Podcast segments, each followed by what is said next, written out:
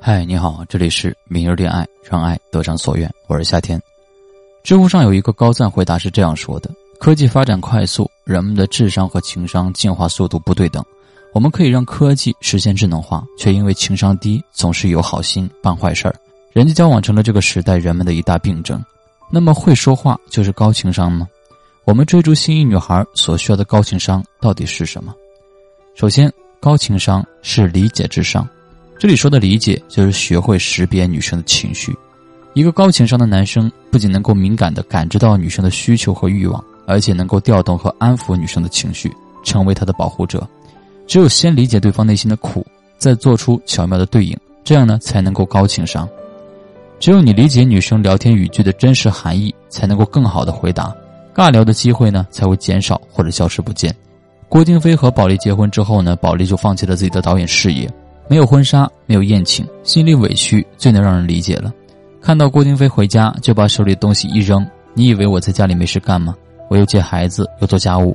这个时候要理解女生内心的不舒服。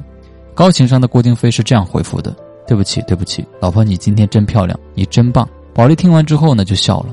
郭京飞在外面工作也很累，但心里有一个权衡，更加理解保利的难。答应的时候没有表现出任何敷衍的情感，真实又调皮的化解了这次谈话。可见，如果缺乏理解，你的应答也如同空中的阁楼一般，随时会倒塌。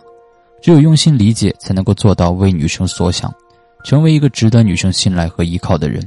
其次，高情商是放下自己的主观看法。要做到理解，最关键的一点就是放下自己的主观看法。每个人的生活经历、思考问题的方式、价值观都是不一样的，难免会对同一件事情产生不同的看法。如果我们把自己的想法加到女生身上，有时候会让女生感觉到不愉快，因为缺乏理解，所以很多兄弟总是会在不经意间伤到女生的感情，甚至两个人开始争论，于是发生矛盾。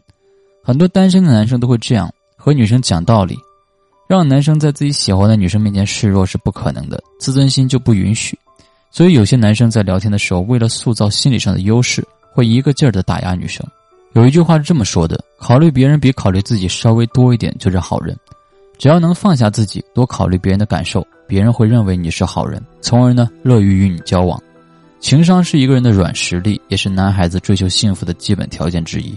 没有人会拒绝一个既能替自己着想，又能够让自己开心的人。把你的好放在刀刃上，这样呢才能够让女生愿意去了解你，你呢才有进一步展示的机会。就像约会专家那句话：“福兮祸兮，所有的经历都让我们在经历当中懂得经历的价值。”于是，所有的经历都值得我们感恩和感激。